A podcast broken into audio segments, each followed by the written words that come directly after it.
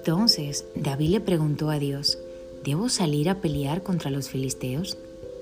¿Los entregarás en mis manos? Y el Señor le contestó, sí, adelante, te los entregaré. Primera de Corintios 14:10.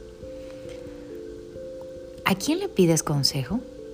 El verso de hoy nos enseña que David, aún a pesar de ser rey y tener una posición importante, antes de enfrentar cualquier batalla, lo primero que hacía era consultar a Dios, quien le mostraba lo que debía hacer y le garantizaba su presencia en todo su emprendimiento.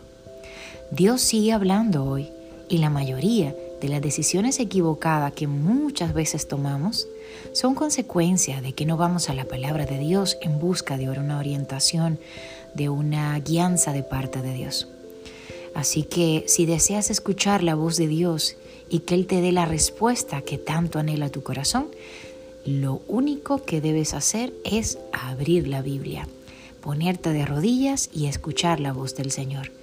Cuando tú empiezas a estudiar la palabra y pones tu corazón sincero, Dios siempre hablará a nuestro corazón.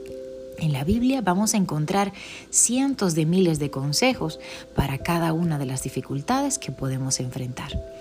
En este maravilloso día yo le pido al Señor que te bendiga grandemente y ayúdame a compartir este mensaje copiando el enlace y enviando para que otra vida conozca que hay un Dios que escucha nuestras oraciones y que está dispuesto a responder.